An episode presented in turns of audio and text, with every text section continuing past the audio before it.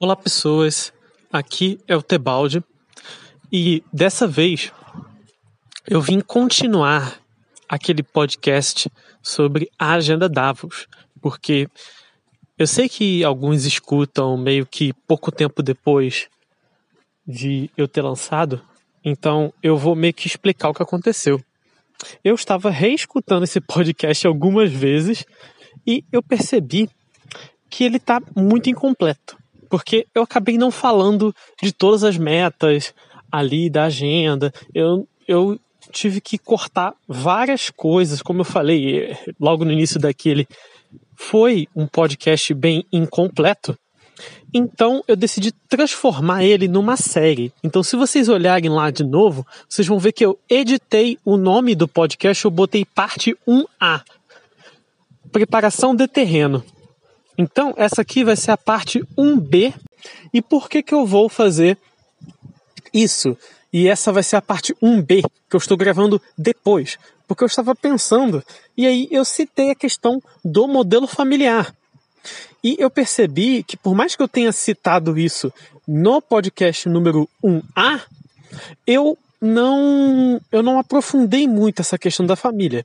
Então eu resolvi fazer esse podcast aqui brevemente para explicar essa questão da família e posteriormente, obviamente, eu vou postar então o do feminismo e vou fazer edições caso seja necessário. Eu acredito que não. Eu acredito que o básico que eu tinha para falar, eu falei ali, apesar de que eu acredito que eu poderia ter colocado muito mais conteúdo, eu poderia ter falado mais do, do feminismo teórico e de tudo isso. Eu não acho que, visto o objetivo que eu tinha com aquele podcast, isso era necessário. Eu posso voltar nesse assunto no futuro com toda essa bagagem e destrinchando argumento por argumento e coisas do tipo. Eu posso fazer esse trabalho no futuro, vai ser um trabalho muito mais minucioso, mas é, por hora eu, digamos que eu não ando com é, os devidos cuidados e tempo e tudo isso necessário para poder fazer o que esse tipo de podcast exige. E também nem meus interesses estão 100% alinhados, eu confesso. Então, por hora, fiquem aí com esse podcast sobre a família. Agora que os avisos acabaram, vamos lá. Então, o que acontece? No podcast anterior do, da Janta de Davos, eu cheguei a comentar que houve uma espécie de mudança na Revolução Industrial que mudou a estrutura das famílias. E o que acontece? Não foi só na Revolução Industrial que houve uma mudança na família. Na verdade, obviamente, a estrutura familiar foi mudando durante as eras, né?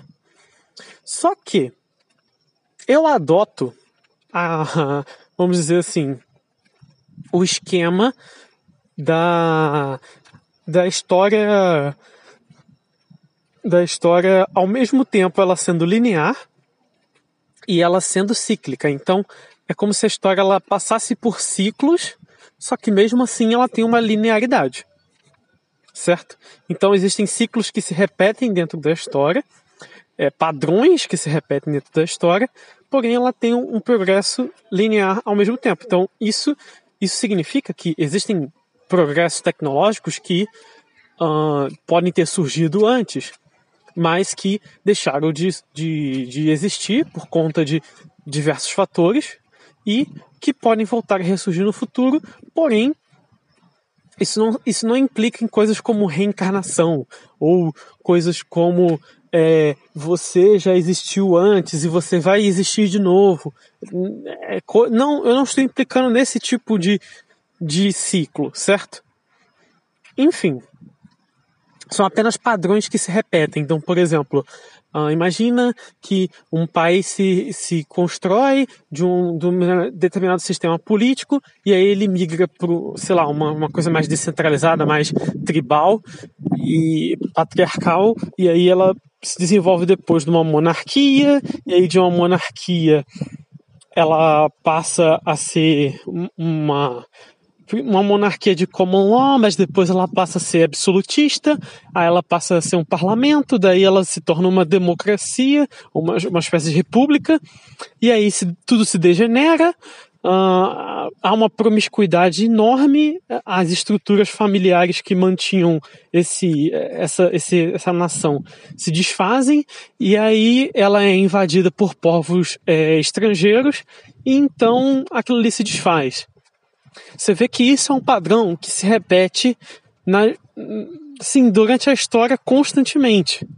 É, o poder, ele, ele fica ali pulverizado entre patriarcas, é, e, e, ele centraliza um pouco em figuras proféticas e figuras religiosas e em figuras. Ah, eu já estou entrando, eu já dentro do assunto, tá? E em, em, em figuras proféticas e coisas do tipo.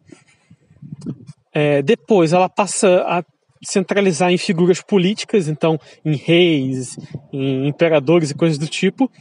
Algumas nações mais poderosas, né, entram, as nações começam a entrar em guerra umas com as outras e algumas é, acabam se sobressaindo sobre as outras, formando impérios.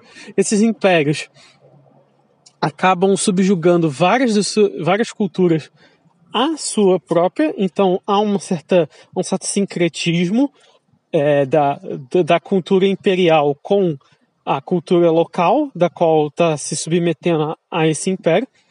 Então, o império passa a dominar coisas como é, a língua, né? Passa a adotar uma língua franca que todos são obrigados a falar é, passa a adotar é, um, uma moeda. Então, de certa forma, você vê que todos esses sistemas, eles imitam o sistema babilônico, eles, todos eles imitam esse modelo imperial de unificação da, dos povos. Então, de certa forma, há um, sempre uma tentativa de se retornar a Torre de Babel.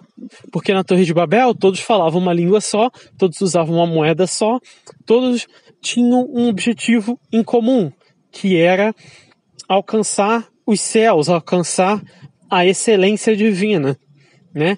Então, superando a dor, a fome, a miséria, é, superando as mazelas da vida terrestre e alcançando um estado superior de existência. E, de certa forma, os impérios, eles sempre buscaram, de certa forma, por um objetivo semelhante, a unificar a língua, a unificar a moeda, a unificar a educação, a justamente impor é, certas metas na população, um certo espécie de, será que eu posso chamar de nacionalismo, em que é, todos se identificavam como membros desse império.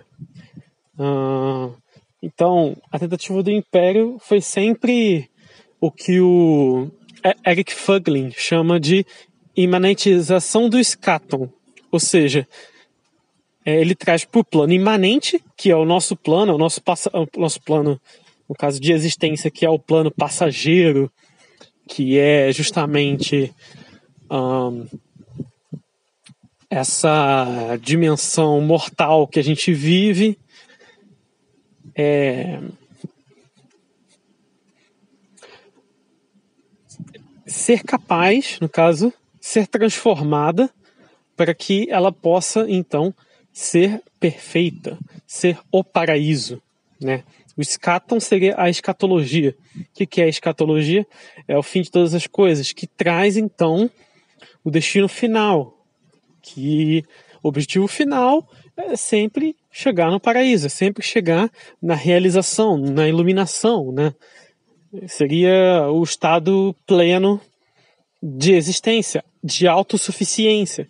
Ou seja, você se torna um com a substância. E o que é a substância? A substância nada mais é, para Aristóteles, que é, que é tudo aquilo que é autossuficiente. Ou seja, é tudo aquilo que não depende de nada. Deus é substância, pura substância. Por quê? Porque Deus não depende de mais ninguém. Deus é Deus. Deus é. Ele é o próprio ser, por conta própria. Nós, enquanto criatura, nós, enquanto seres humanos, nós somos apenas a partir das, das substâncias física e mental.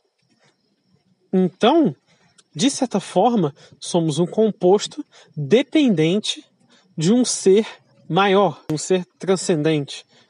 E até mesmo do, do ser imanente, que é o corpo. Então nós, nós somos um ser composto, um ser é, impuro que depende de outras coisas. O puro, o simples, o a, a pura substância, ela não depende de ninguém, enquanto que a, a, aquilo que é composto depende de alguma coisa, certo? Então, apenas fazemos parte da substância, mas nós não somos a substância, em, né? somos compo compostos por ela. Enfim, de qualquer maneira, o que eles querem é basicamente trazer essa autossuficiência para o plano imanente, para a vida das pessoas, nesse plano terreno aqui. Certo? E não é só a visão imperial, eu diria. Eu diria que. Ah, eu, eu diria também que a, a tal da nova ordem mundial também tem esse objetivo. Eles também são um império. Tanto que nova ordem mundial nada mais é que a quebra da velha ordem. E o que, que seria a velha ordem? Seria a constituição é, ocidental do Império Ocidental que nós temos hoje. E qual que é o Império Ocidental que nós temos hoje? É um império que, na verdade, já foi preparado para trazer essa nova era na verdade. Só que por que que esse, por que que esse, essa velha ordem não trouxe então a nova ordem? O que que impede então? Porque se você for para pensar, é, já teve várias ordens, na verdade. É, o Ocidente que alguns dizem defender, inclusive eu até coloquei um podcast aí algum tempo atrás chamado Por que, que o Ocidente é, vai ruir? Entenda agora. Ouça esse podcast, é muito bom, pelo menos na minha opinião. Uh, o Ocidente que aquela galera defende não existe mais. Quando eu digo não existe mais, é, já não é mais a nossa realidade. A nossa realidade é um novo Ocidente. E é um Ocidente que não necessariamente deveria ser defendido. E essa é a questão. Por quê? Porque é um Ocidente, ah, vamos dizer assim, com uma configuração de um contexto modernista, de um contexto iluminista. E que vai ter pontos bons e vai ter pontos ruins. Mas eu diria que o propósito do movimento iluminista, racionalista, ele de certa forma é, é uma tentativa de um pensamento que alcance a suficiência, a autossuficiência. É, que, de certa forma, coloque os sentidos humanos, coloque a substância mental, a intuição, como coisas secundárias. E, de certa forma, há uma certa rendição é, em certos pensadores iluministas a uma substância só, ao monismo, certo? Então, de certa forma, seja o idealismo ou seja uh, o materialismo, qualquer uma dessas duas correntes, ainda assim elas se rendem ao monismo. E, e o problema do monismo está, está justamente que o monismo é o território pagão é o território de tudo aquilo que torna a concepção moral irrelevante. toda vez que você cai num, num numa cosmovisão monista, você acaba por abolir a necessidade do pensamento moral. É, no máximo, você vai ter um pensamento ético. E qual, que, e qual que é a diferença entre o pensamento moral e o pensamento ético? Vamos lá. Inclusive, eu já tive essa discussão com um, um colega meu aí, a gente ficava discutindo isso por, por meses. E eu descobri depois de um tempo que eu estava errado. Na verdade, eu estava explicando errado para ele. Então, inclusive, eu vou até, mandar esse podcast para ele para explicar algumas coisas, porque é, digamos que eu estava muito preso no, no paradigma é, que alguns chamam aí de anarcocapitalista ou, ou um, ANCAP, né, para resumir, ou libertário, e eles têm uma concepção muito diferente do que, que é do que, que é ética e do que, que é moral, se você comparar com com qualquer outro sistema filosófico, até mesmo se você perguntar para alguém na rua, os ANCAPs vão ter uma resposta muito diferente daquilo que é ética, daquilo que é moral. Mas se você olhar para os iluministas, eles vão estar muito mais de acordo com os ANCAPs, até porque os ANCAPs eles têm uma fundação bem bem modernista. Uh, eles gostam muito do Hume, eles gostam do, do Kant uh, e de pessoas assim. Enfim, uh, de qualquer maneira, o, a, a diferença da moral e para a ética é a seguinte: a moral ela é transcendental. O que isso quer dizer? Quer dizer que a moral é basicamente o conceito daquilo que é certo e errado num geral, para todos os seres humanos. Então, é, são, são coisas como é, é errado roubar, é errado matar, ah, é certo ajudar alguém. Esses são todos é, conceitos morais. Não sei nem se conceito moral é a melhor, melhor forma de, de expressar isso, mas seria algo mais ou menos do tipo. Então a moral ela tem a ver com a a universalidade, ela tem a ver com, com, com a consideração, uma consideração global daquilo que deveria ser, ser certo ou não. Isso é, é, seria a moralidade. Agora, a ética, a ética ela, ela vem do ethos, que significa que, que seria o comportamento social, certo? Então, a ética, ela se refere a tudo aquilo que ah, tem a ver com o comportamento das pessoas. Então, então, de certa forma, uh, nada mais é que você pode substituir a palavra ética por prática a prática de alguém a, a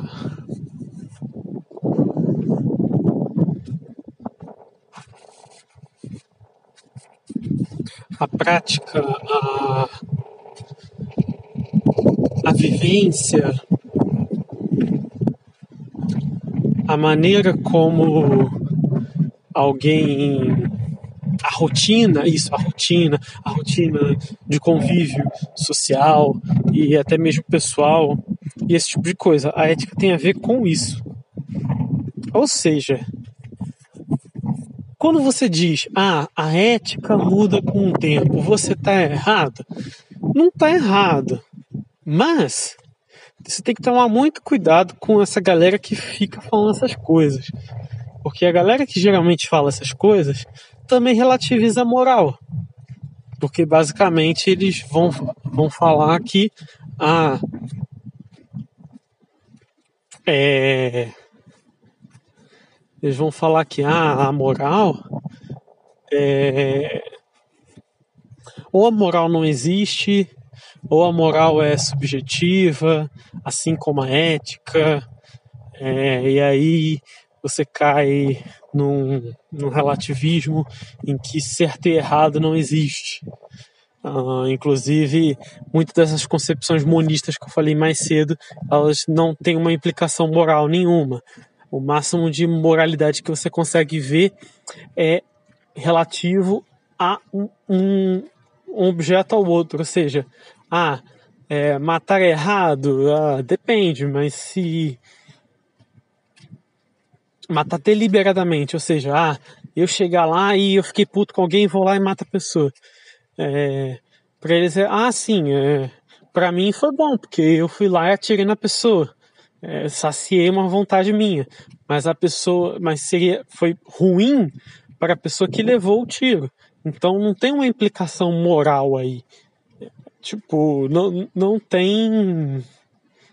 Não tem como que eu posso dizer uma. Uma questão aí universal resguardando isso. Se você perguntar, por exemplo, para o ANCAP, ele já vai te responder diferente. Ele vai responder que não haveria uma justificativa é, lógica para se defender algo assim. Porque se nós queremos ter um convívio saudável, nós temos então, se nós queremos ter um convívio em que as pessoas possam viver em sociedade, nós temos que ter um mínimo padrão ético capaz, então, de suportar a convivência entre as pessoas e resolver conflitos pertinentes à propriedade e à vida. No caso, a vida, ela se habilita através do corpo. E é por isso, é óbvio que o argumento não é só esse, mas é, esse é um dos motivos de eles considerarem o corpo uma propriedade do indivíduo. O indivíduo seria o ser ontológico que habita aquele corpo. Então, de certa forma, para os ANCAPs, por exemplo, a consideração ética ela é puramente lógica. E por ela ser ótica, lógica a priori, isso significa então que para eles só existe uma lógica válida, que é a lógica da, da, da uma, desculpa, só, só existe uma ética válida, que é a ética da propriedade privada. Todas as outras éticas são inválidas. E o, a, o pensamento moral, ele é, ele é, basicamente o que eu poderia dizer é que para eles ética e moral é a mesma coisa. Tipo, porque para eles eles, eles acabam muitas vezes atribuindo moralidade a, um, a uma espécie de subjetivismo religioso. É, eles acabam desvirtuando o sentido da palavra, né? É, e acabam não vendo uma diferença explícita entre as duas coisas. É tudo comportamento, é tudo consideração. É, de a relação entre princípios e comportamentos é, não, é indistinguível. E assim, no fundo, no fundo, deveria ser, né? Porque se você acredita em alguma coisa, por que, que você não segue aquilo? Se você não segue aquilo, é porque você não acredita de verdade, né? Seria até uma concepção bem platônica aí, né? E, inclusive, essa, acho que essa seria a diferença entre uma ética de virtudes, que é uma ética que tem uma consideração moral, e uma ética utilitarista, por exemplo, ou uma ética. É, eu acho que eu vou usar utilitarista como exemplo. Que ela não tem uma consideração moral, ela tem uma consideração é, de princípios, é, de princípio da utilidade, da, do, do, do, máximo do máximo bem relativo considerado pela pessoa, né? Uh, então, se a pessoa considerar que o máximo bem é o bem pessoal dela e ela só vai fazer bem aos outros porque aquilo faz bem para ela, então ela vai seguir dessa forma. Agora, se ela tiver que fazer um bem que ela não considera que é um bem para ela, ou um bem que ela considera válido, por exemplo, ah, é, ah poxa, é, vamos supor que ela se depara numa situação em que ela tem que matar 300 pessoas porque ela acredita que ela vai salvar o mundo, ela vai matar essas 300 pessoas, porque o mundo é mais importante. Eu acho que nesse exemplo, sei lá, eu acho que muita gente acabaria matando mesmo, mas de qualquer forma, a primeira coisa que eu faria era questionar essa premissa, tipo, por que, que eu tenho que matar 300 pessoas, né? Por que, que um terrorista se daria o trabalho de fazer algo assim? Mas enfim, é, eu diria que um utilitarista não questionaria esse tipo de coisa, né? Isso que eu tô falando. Mas enfim, é, o ponto aqui da, da, da distinção aqui é meio que mostrar que a, a moral, o ensinamento daquilo que é certo e errado, é, e que vai estar, portanto, carregada com conceitos prévios que vão determinar aquilo que é bom, aquilo que é ruim, aquilo aquilo que é certo, aquilo que é errado, aquilo que é o bem, aquilo que é o mal, obviamente vai estar carregado de conceitos anteriores e que vão ser desígnios do ser, certo? E, portanto, essa moral ela vai dar origem a uma ética de virtudes que vai seguir esses princípios que vão estar tanto na moral quanto fora da moral, certo? Então esse dever ser da ética ele vai ser baseado justamente no dever ser moral e no ser hum, e no ser tanto material da nossa vida quanto baseado nas instruções do ser é, transcendente, certo? Então, de certa forma, há uma há uma conexão que deve ser feita entre as duas coisas. O comportamento ele deve estar alinhado a princípios eternos, para que seja uma ética de virtude. Tem que ser conectado a princípios virtuosos. Enfim, uh, eu não quero adentrar muito nesse assunto porque senão eu vou fugir do ponto do cast, né? Que era para falar sobre a questão da família. Então o que acontece? É, eu estava falando sobre moral justamente porque, se você for parar para pensar, uma sociedade imoral, uma sociedade que não tem considerações morais, ou seja, uma sociedade de princípios amorais que vão levar à imoralidade, elas de certa forma não duram. Inclusive, se você for parar para pensar, que todo o império, como eu falei lá no início, ele justamente entra em decadência quando há uma decadência moral ali dentro que corrompe a ética dos indivíduos.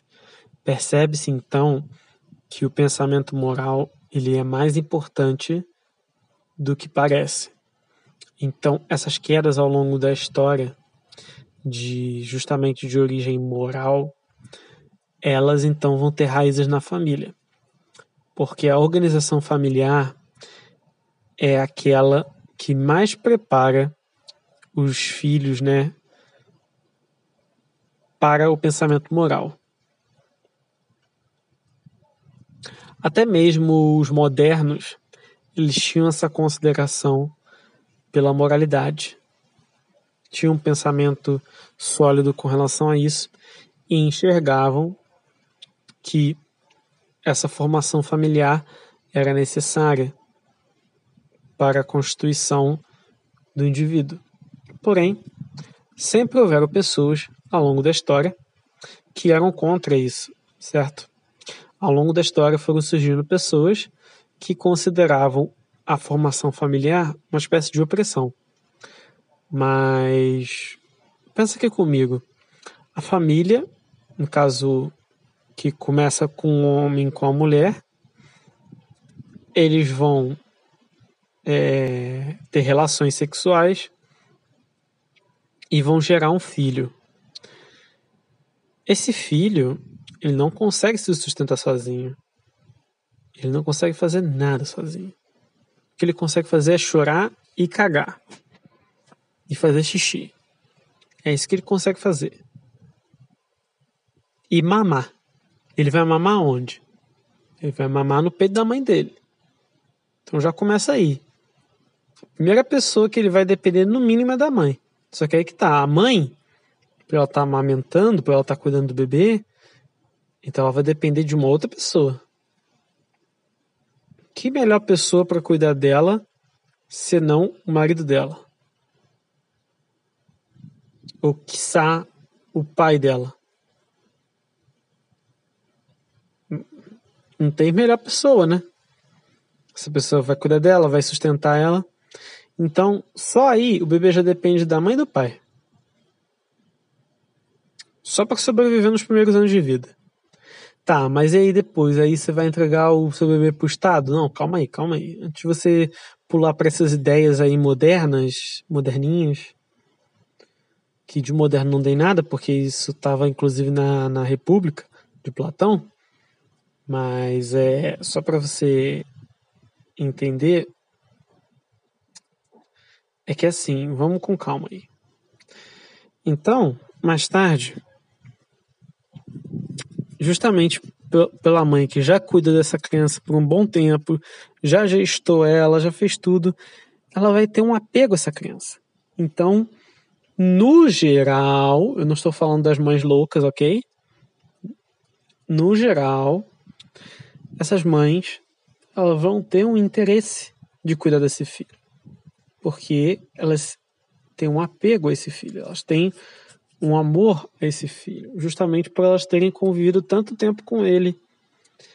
E há toda uma conexão entre filho, filho ou filha e, e mãe, muito maior até do que a conexão dos filhos com o pai. Então, vai ser interesse da mãe continuar criando essa criança. E vai ser interesse do do, do marido ver sua mulher feliz e até mesmo ver suas crianças felizes. Então, ele, eles ainda vão depender de uma figura paterna e de uma figura materna, esses filhos aí. Então, eles vão crescendo, crescendo, crescendo, e já que, se você for para pensar em que cada pessoa meio que quer cuidar da sua própria vida, né? Meio que quase desde sempre, assim. Há uma questão de caridade, claro, mas pensa aqui comigo, quem vai estar mais interessado de cuidar dessas crianças? Vai ser um aleatório qualquer? Muito difícil. Muito difícil ser um aleatório qualquer, ou algum outro parente, alguma coisa assim. Geralmente, quem está mais interessado em cuidar da criança vão ser os pais.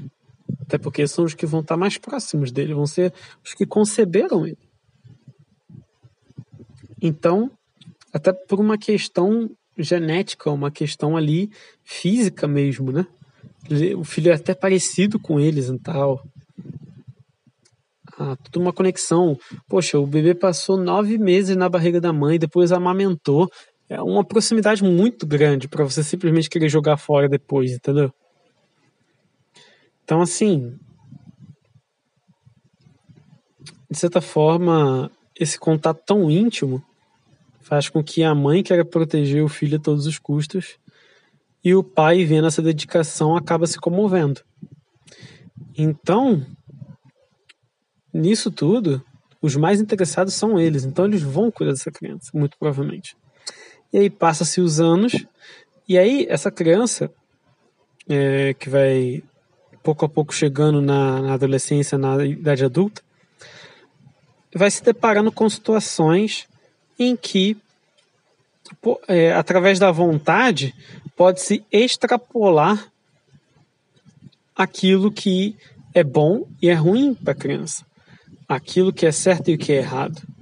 E aí que entra principalmente o papel do pai. Muito mais do que provedor, ele é um professor. Ele é um orientador, ele é um mestre.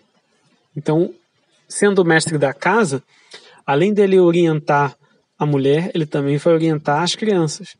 Então, de certa forma, é ele que vai ensinar o que é certo e o que é errado. Principalmente, a mãe pode fazer isso? Pode, mas só como auxiliar. Quem vai ser o líder nessa questão vai ser o homem, justamente porque há toda uma questão de que a mulher ela tem uma tendência a se deixar levar mais por essa questão da emoção. Ela vai estar muito envolvida com a criança, então a chance dessa mãe mimar demais a criança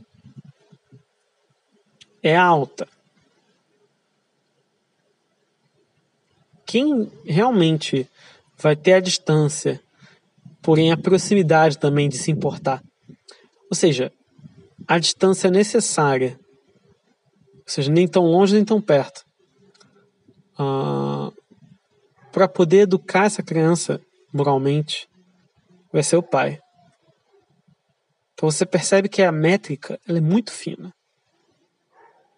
Sutil, mas é fina. Tão sutil que muita gente hoje não percebe por que, que é assim que deveria ser. Né? Então você vê que o pai ali vai ter o interesse de cuidar da criança, mas ele não está tão próximo da criança ao ponto de, de, se, de se deixar levar, deixar de ser tão passivo. Então, um, um pai com a cabeça no lugar, ele vai dar essa educação moral.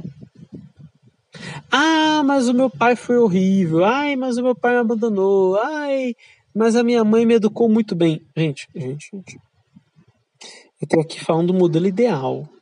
Não estou aqui falando que isso corresponde a 100% dos fatos e que é sempre assim. Não, estou falando como deveria ser. O mundo do dever ser não é o ser. Ou seja, as coisas deveriam ser de um jeito, não significa que elas acontecem desse jeito. São duas coisas completamente diferentes. Então o que acontece?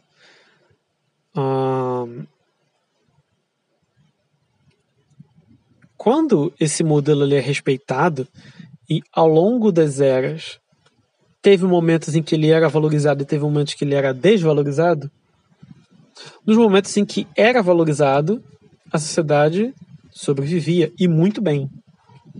A sociedade ela se estruturava de tal maneira que era possível se construir uma descendência saudável, e eu não digo saudável só no sentido ah, de saúde física, né, do seu corpo, mas também no sentido mental, no sentido de você ter uma constituição da consciência capaz de aprender a realidade de forma consistente e saber viver certo? Então, partindo desse ponto, nós podemos então chegar na questão da propriedade privada. O que, que acontecia? Por vezes você tinha um rei, alguma autoridade com a posse, vamos dizer assim, a, detendo o monopólio de terras e acabando relegando terras é, indesejadas ou, ou até mesmo criando esquemas, por exemplo, na Idade Média da, da sucerania e vassalagem, em que a terra era alugada praticamente. Então, essa questão do aluguel, é, a pessoa não possui a terra, e sim é uma terra emprestada para você e você vai ter que dar parte da sua produção para o senhor, né? E esse modelo meio que se repetiu também ao longo das eras, né? Mas uma coisa curiosa que eu, que eu diria do, daquele empréstimo daquela época para o empréstimo de hoje é que do aluguel no caso, né? É que tem algo muito curioso aí, né? Enquanto que o aluguel daquela época era um aluguel de uma terra, ou seja, você, você tinha que aprender a cultivar e a ter autossustento, o aluguel de hoje é basicamente um apartamento ou uma casa. E esse espaço, ele é improdutivo. O máximo de produção que você pode fazer ali é uma produção de serviços, né? Não é uma produção. É, é... Você pode até fazer alguma manufatura, alguma costura, alguma coisa assim. Mas você viver disso vai ser meio complicado, a não ser que você trabalhe com revendas, com coisas do tipo. Mas assim, você não vai conseguir produzir nada em uma escala suficiente para você sobreviver dentro da sua casa ali pequena. Muito difícil. Você vai depender de outras produções de outros lugares. Em algum momento você vai chegar em alguma, uma, alguma, algum latifundiário, alguma indústria, alguma coisa assim que é grande, não é mesmo? Ou até mesmo o pequeno fazendeiro, o pequeno produtor, mas ele ainda vai ter um espaço maior que o seu, certo? E é aí que eu queria chegar. É, obviamente que nós não somos independentes, não tem como você 100%, 100 produzir tudo que você consome, tudo aquilo que você precisa para para sua vida.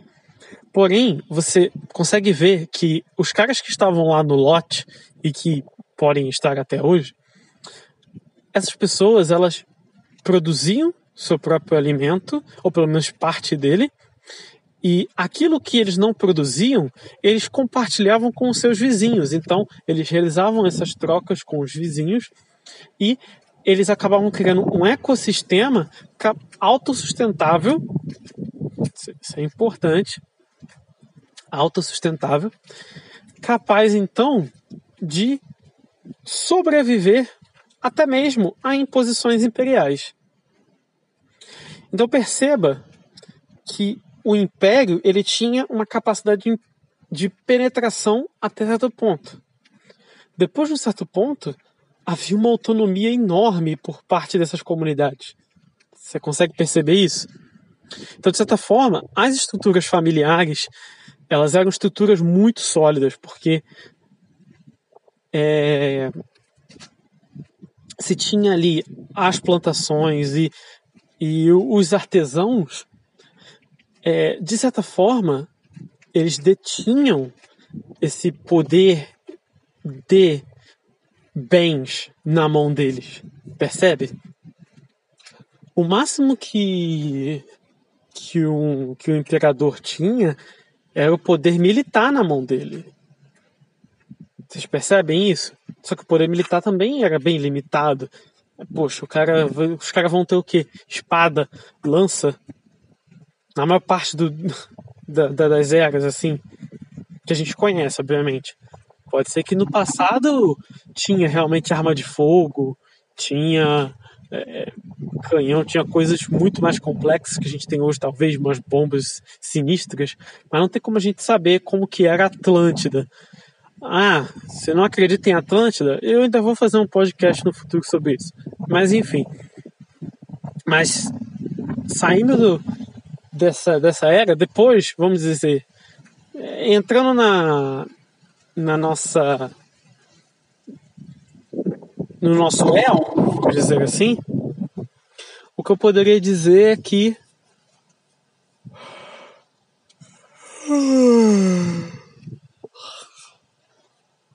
o que eu poderia dizer é que a maior parte da, da nossa história não teve é, um armamento tão pesado. Então, se, se mesmo hoje, com toda a tecnologia que eles têm, eles não conseguem controlar toda a população, eles não têm armamento suficiente para obrigar toda a população a fazer o que eles querem, então eles vão ter que depender de outros sub, subterfúgios tecnológicos, como tentar inserir ao máximo possível todo mundo na vida virtual para depois sequestrar o dinheiro e os bens financeiros e não bens materiais das pessoas, porque para confiscar os bens materiais eles vão eles têm muito mais trabalho, então o que, que eles fazem? Eles fazem com que o consumo seja rápido, em que você não possa produzir nada e que você dependa apenas do recurso financeiro para trocas com mega companhias que são as que vão, ou mega latifundiários, que vão ser os únicos detentores da produção, e aí você não vai poder é, é, fazer essa troca se você não se submeter ao sistema deles. Então você vê que há uma, há uma troca total do nosso sistema para onde a gente está se encaminhando e do sistema dos sistemas antigos. Que eu acredito que o que está acontecendo hoje já aconteceu em outras eras. A diferença é que não tinha tecnologia o suficiente para ter um controle tão acurado do que acontece. Não tinha uma internet da vida, entendeu? Então o que eu poderia dizer é o seguinte: é que já teve manipulações é, financeiras nesse sentido? Claro que teve. A partir do momento que você consegue conceber a ideia de que já, já existiram reinos do passado que utilizavam moeda para poder é, mediar trocas, como você acha mesmo que é, não se submetendo às leis do rei ou de quem detinha a confiança daquela moeda, é, o cara podia realizar troca livremente? Eu acho que não, cara. Eu acho que ia ser complicado realmente de se fazer trocas com uma moeda da qual você não se submete àquele reino, nem que seja como um visitante ou algo do tipo, é, como um viajante, né? Enfim, uh, o ponto aqui que eu queria chegar é o seguinte: é que o além do, do modelo, vamos dizer assim, considerado tradicional, que acabava também compreendendo a família estendida, então ah, primos, primas, é, que no caso vão vir todos como sendo irmãos, né? E filhos dos irmãos, é, que vão vir de um patriarca e uma matriarca, e que eles vão então ter gerações e gerações ali, e essa, e essa grande família então vai se estabelecer num latifúndio, é, num lote, melhor dizendo, num lote, é, e eles vão ter essa, essa produção e parte da produção excedente eles vão trocar então com outros outras famílias de outros lotes. E eles provavelmente vão ter, ter até ter feiras que vão ser como se fossem vilas. E essas vilas uh, podem ter ali famílias de artesãos, por exemplo, e eles vão meio que fazer essa interseção entre os três e todo mundo vai ter o que comer e vai ter ferramentas e coisas do tipo. Uh, também vai ter famílias provavelmente de metalúrgicos, né, que vão estar com os artesãos, mas famílias de mineiros, por exemplo, famílias uh, em que vão se especializar nas mais diversas áreas necessárias para se construir uma sociedade, uma sociedade desenvolvida. Vai ter também as famílias que vão se especializar uh, em medicina, em... e vai ter obviamente os filósofos também, né? Vai ter a galera do pensamento aí. Então, cada qual vai vai se especializar em um ramo aí. O que acontece é que com o desenvolvimento do império, com o desenvolvimento das sociedades, é, essa tal especialização familiar ela passa a ficar meio que indesejável. As pessoas elas acabam fazendo uma espécie de troca, né? Elas trocam essa autossuficiência, elas trocam essa dependência pela família, porém essa vida estável que ela promete, Então, de certa forma, você já nasce empregado, você não precisa de procurar emprego, você já tem um emprego garantido, que é o emprego da sua empresa, entre aspas, familiar, né? Porque empresa seria uma empreitada, seria uma iniciativa, né? Então, de certa forma, cada família já tinha uma empresa, de certa forma. Não que, não que ela precisasse, nossa, um governo institucionalizado, não.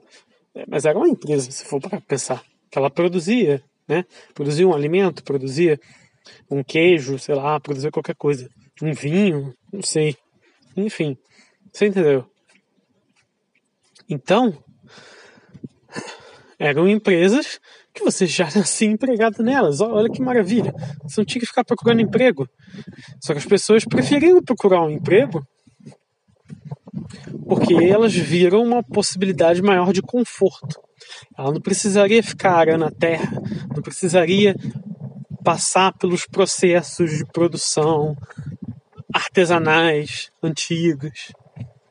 E aí o processo industrial trouxe um conforto, uma mega especialização em que você só precisa ali apertar um parafuso, apertar um botão, fazer uma tarefa mega simples, porque o, o, o processo industrial deu uma espécie de salto nesse sentido, em que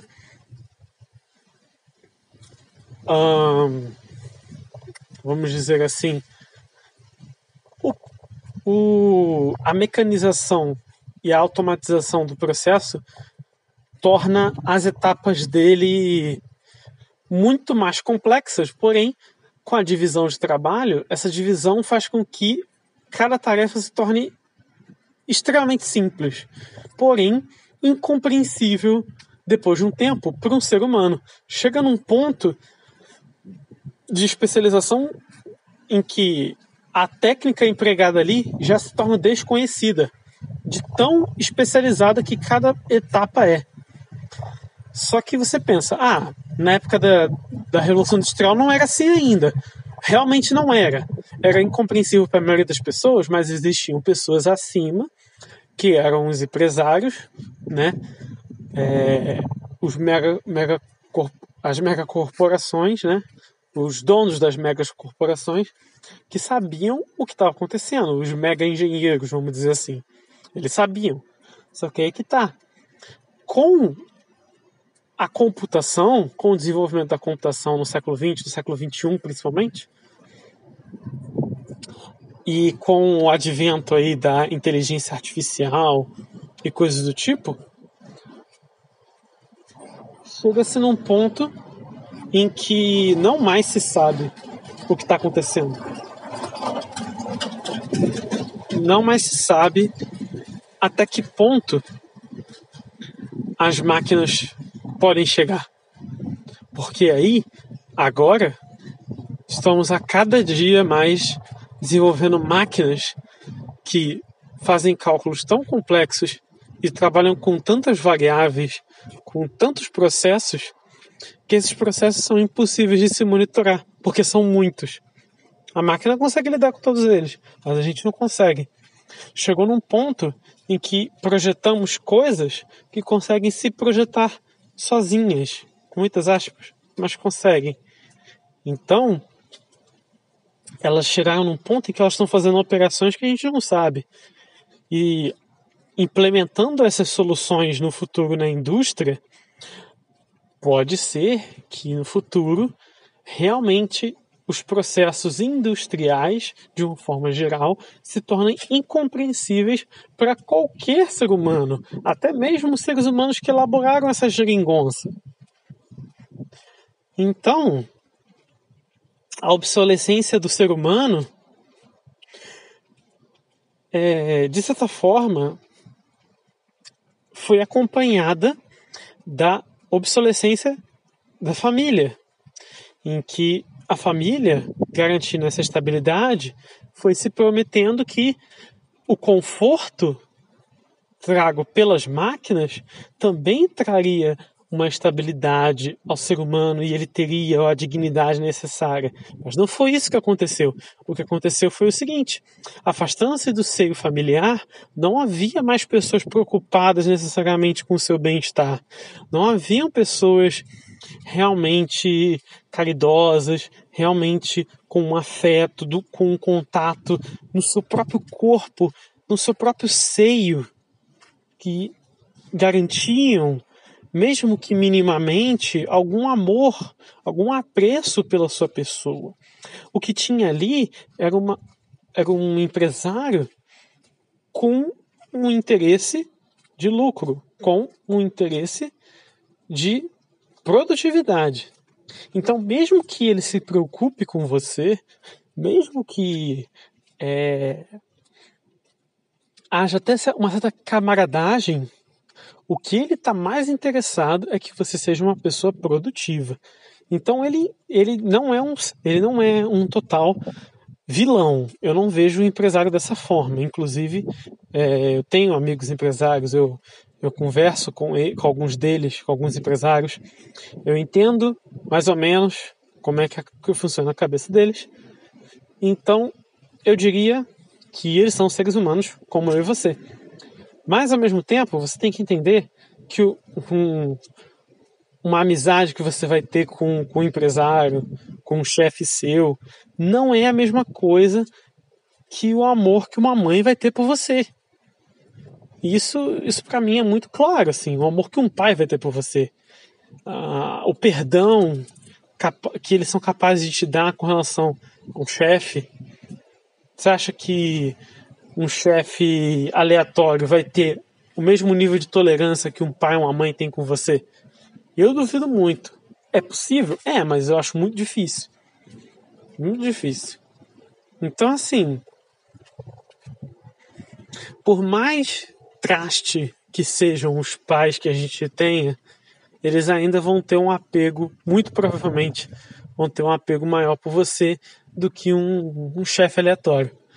Só que as pessoas resolveram trocar esse apego familiar, essa, esse conforto na família, por um, por um, por um, entre aspas, conforto na cidade, porque não precisariam mais trabalhar tanto assim, no sentido da terra e tal, teriam fartura em objetos materiais, mas essa matéria se desgasta rápido, se consome, mas e a independência e a autossuficiência que eu falei antes? E as relações sociais que você tinha de troca, que você criava amizade ali com as pessoas da sua vila e tal?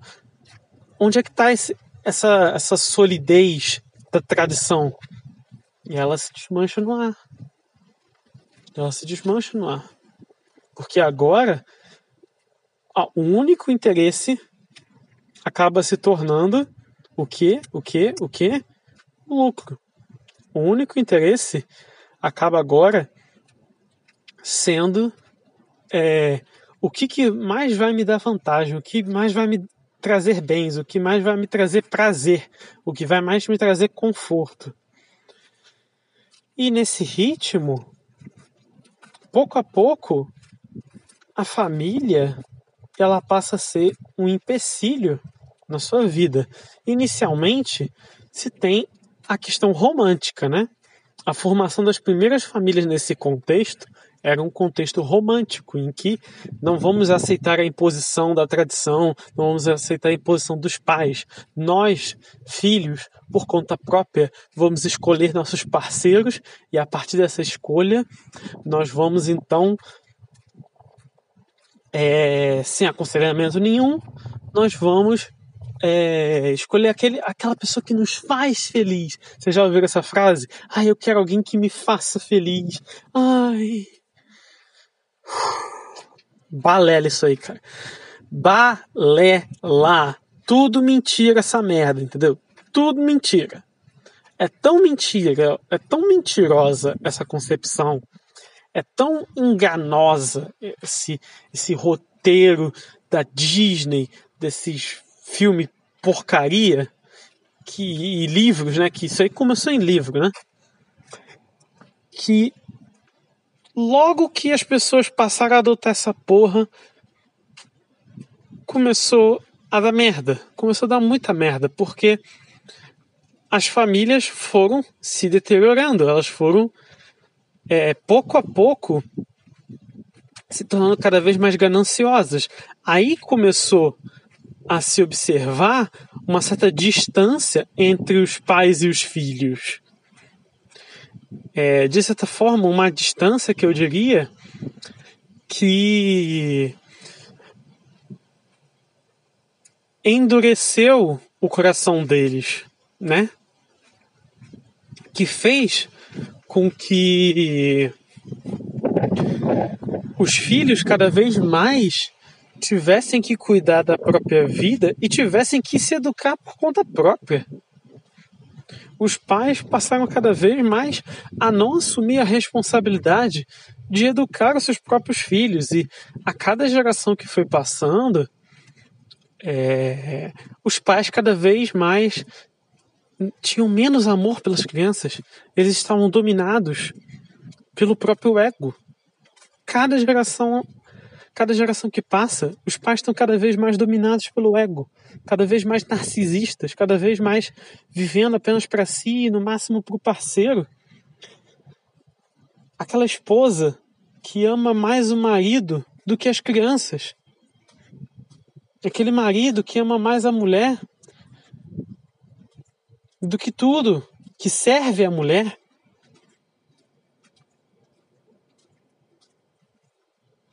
Ou aquele cara que serve a si mesmo e que não se importa com mais nada e o resto faz por obrigação, para não ter chateação. Ainda se arrepende do que fez, de ter filho, de ter casado. A mulher que se arrepende de ter filhos, que amaldiçoa suas crianças. Ao invés de ser um exemplo de, de carinho, de bondade, de caridade, é um exemplo de bruxaria, é um exemplo de feiura, de maledicência, de fofoca, sabe? É uma, é uma coisa assim que foi se degradando e foi piorando com o tempo, até chegar num ponto em que esses pais não se desenvolviam como adultos e que e, e, tem essa, e tem esse ponto de regressão, né? De sempre quererem voltar a ser criança e não aceitarem a realidade. E quando eles olham para os jovens, quando eles olham para os adolescentes, ao invés deles educarem esses adolescentes, ao invés de eles passarem a moral que eles aprenderam com, a, com as gerações passadas, eles invejam esses jovens. Eles querem ser tão irresponsáveis quanto esses jovens. Ao ponto de você ver mães saindo com a, com a filha pra balada.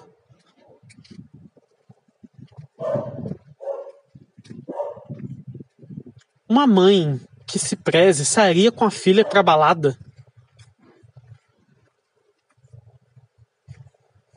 Ou tentaria impedir a filha de ir na balada? Porque, assim. Olha, quem gosta de ir pra balada, olha, eu, eu, sinceramente vou falar, problema é seu. Eu não me importo. Eu não vou ficar cuidando da vida de ninguém. É, mas é assim, a balada é basicamente um ambiente de, de gente à toa. É um, um ambiente de promiscuidade, é um ambiente de, de conversa fiada, música alta. Uma conversa que não vai te levar a lugar nenhum. Uma música que vai, vai degradar os seus tímpanos, vai degradar a, sua cognição. Porque a música, sim, afeta como o seu cérebro funciona e essa a música desses lugares geralmente é de baixa qualidade. É, não é uma música boa, é uma música que vai te fazer mal, de fato, assim. Por isso que eu falo, existem coisas que são certas, existem coisas que são erradas, existem coisas que são boas, existem coisas que são ruins. E isso é indiscutivelmente ruim. Uma música que prejudica o seu desenvolvimento cognitivo, uma música que te faz, que produz pensamentos, que produz rotinas ruins na sua cabeça. Se algo assim é, se algo assim é possível, significa que essa música é ruim. Necessariamente.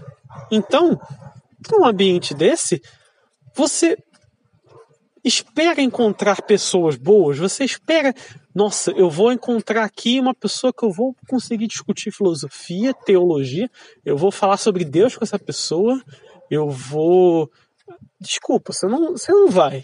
Você definitivamente não vai. Você vai lá para fazer sexo, você vai lá para conversar sobre baixaria, você vai lá você não vai lá para coisa boa, entendeu? Coisa proveitosa você não vai.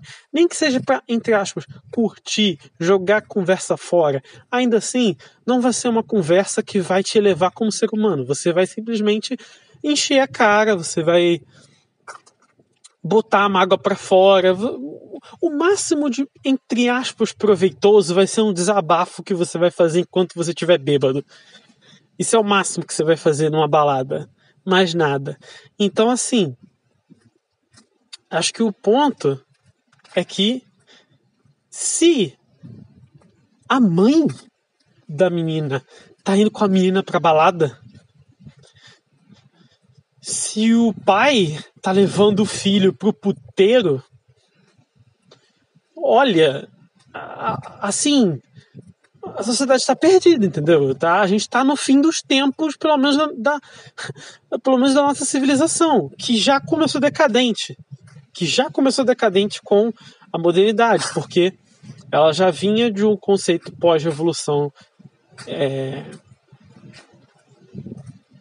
de um, de um, já vinha de uma concepção revolucionária de certa forma, em que tentava trazer esses conceitos monistas e desenvolvê-los com cada vez mais afinco, esses conceitos acabaram levando para a Revolução Industrial, que permitiu materialmente que esses conceitos pudessem uh, ter uma substância, ter uma credibilidade maior para, para a academia científica e mais, e mais tarde para a população, através do, do fornecimento de confortos temporários, de uh, efemeridades, que seria justamente os confortos uh, trazi, trazidos dos bens materiais consumíveis que a pessoa obtinha e cada vez mais aquilo que era sólido, aquilo que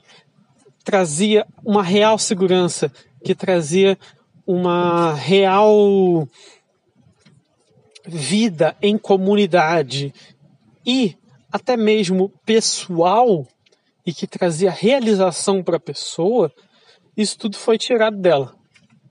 Isso tudo foi retirado com uma falsa promessa de liberdade. E que na verdade isso se tornou mais uma prisão. E é, muitos falam em escravidão, que os negros sofreram, que não sei quem mais sofreu. Mas assim, ninguém percebe que hoje em dia com o desmantelamento do, do modelo familiar, nada mais é do que o enfraquecimento das pessoas. É, de fato, a realização de um plano em que as pessoas elas estão cada vez mais separadas, cada vez é, menos desejando ter filhos e quando elas concebem, né, as mulheres, elas querem abortar e cada vez mais entrando aí num processo então de autodestruição, é uma sabotagem da humanidade, de certa forma, isso aí. Então, e de certa forma, eu vejo isso como um processo de escravidão também. Porque estamos, somos escravos dos nossos próprios desejos. Percebam? Que enquanto que esse, esses modelos tradicionais eles traziam um padrão de virtude, um padrão de plenitude, em que você tinha um caminho a seguir, você tinha objetivos traçados, mas também objetivos novos, que você que era um, era um chão sólido que permitia que você buscasse a partir dali, mas que obviamente você tem os, os limites. Então, retomando aqui, Então vemos que, de certa forma, foi feita uma troca aí, e através dessa troca, as pessoas acabaram se submetendo a um sistema de escravidão em que nessa escravidão moderna, pós-moderna, se é que a gente pode botar assim, elas basicamente se entregaram aos seus próprios vícios. Então, sendo escravizadas pelos próprios vícios, elas acabam achando que estão cumprindo com a sua própria vontade, que elas, que elas são livres. Mas na verdade é uma prisão, porque como se pode ser livre se você não tem escolha? E essa é a questão. Quando você está preso nos seus vícios, você não tem mais escolha. Você acaba é, entrando num sistema mecânico, em que você está preso num ciclo que é, aparentemente não tem fim. Você vai estar sempre repetindo aquilo, aquilo, aquilo, aquilo, aquilo, aquilo. A liberdade é justamente a possibilidade de sair do ciclo, a possibilidade de seguir em frente. Aí você me pergunta, tá, mas a, a tradição não justamente te prende a, certas, a certos valores, a certas rotinas? Sim, sim. Mas aí que tá. Essa rotina é uma rotina virtuosa capaz de, capaz de lhe trazer uma realização tal que você vai poder então a partir daquele daquela base fazer escolhas. Fazer escolhas realmente livres. Porque você não vai estar preso a, a vícios que vão lhe incapacitar ao ponto de você não conseguir fazer escolha alguma. Você vai ter a liberdade necessária para então fazer aquilo que você quer dentro daquilo que é saudável, dentro daquilo que é certo de se fazer. Então, de certa forma, a maior liberdade que você pode ter é aquela que você sabe quais são os seus limites e a partir dali você agir.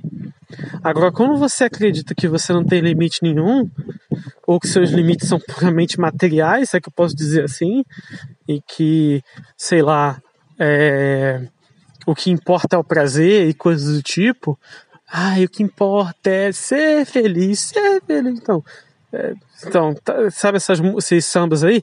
Então, cara, se tu segue essa filosofia aí, então, ó, boa sorte, cara, boa sorte. Eu desejo para você, assim, e que você realmente consiga nesse projeto aí refutar tudo que eu falei aqui, tudo que eu falei que tá errado.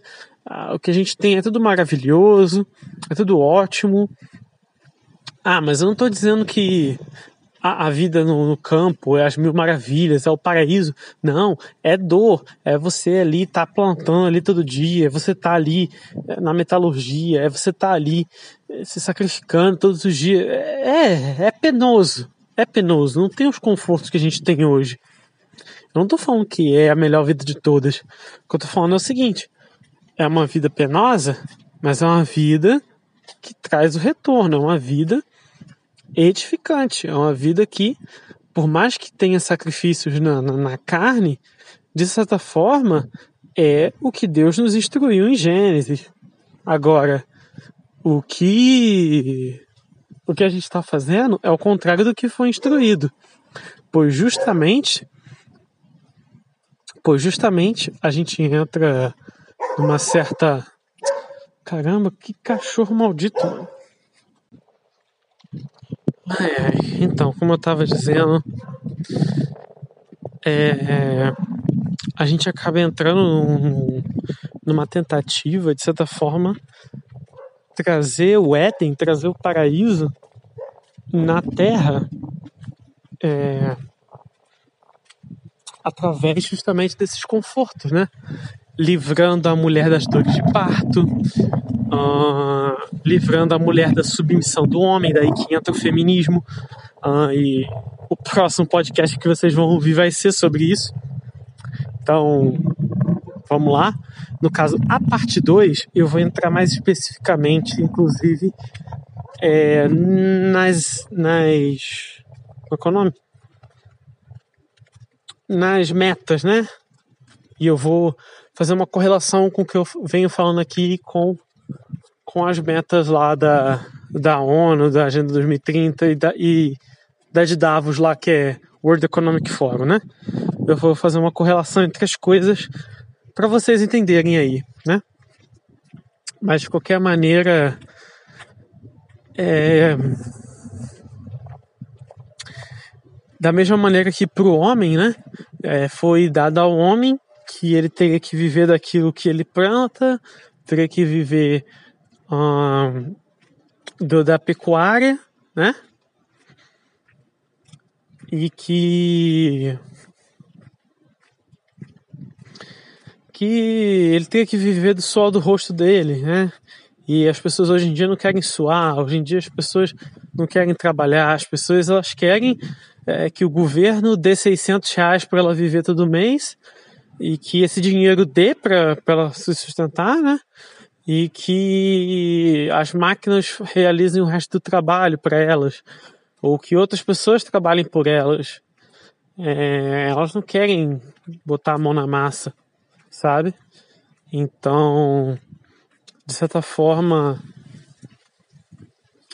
eu acho que com esse sistema aí da nova ordem mundial que está sendo implementado, com esse negócio aí de, do, do passaporte para você poder comprar e vender, de toda essa história aí, cara, eu acho que a gente está meio que colhendo o que a gente plantou, sabe? A nossa própria preguiça é o que está condenando a gente. E é isso. Eu vejo vocês no próximo podcast e eu espero que tenham gostado desse aqui. Ah, é, se vocês quiserem deixar uma contribuição, é só clicar aí no, no link do PicPay. Eu também estou deixando carteira aí de Bitcoin, quem quiser fazer uma doação. E é isso, galera. É, aqui eu me vou e, por favor, se vocês puderem, façam uma doação, porque eu realmente estou precisando e se eu não receber uma doação, eu vou ser mandado para fora de casa esse mês. Então é muito sério, como eu falei, é, todo mês eu preciso pagar pelo menos uma conta e eu não consegui arrecadar nada esse mês para poder pagar a conta. Então eu não sei o que fazer. Eu conto com vocês. Obviamente, se vocês puderem, não passem fome por minha causa. Então, uh, muito obrigado pela. pela. Eu não sei se eu digo audiência. Muito obrigado por me ouvir até aqui e até mais. Fiquem com Deus.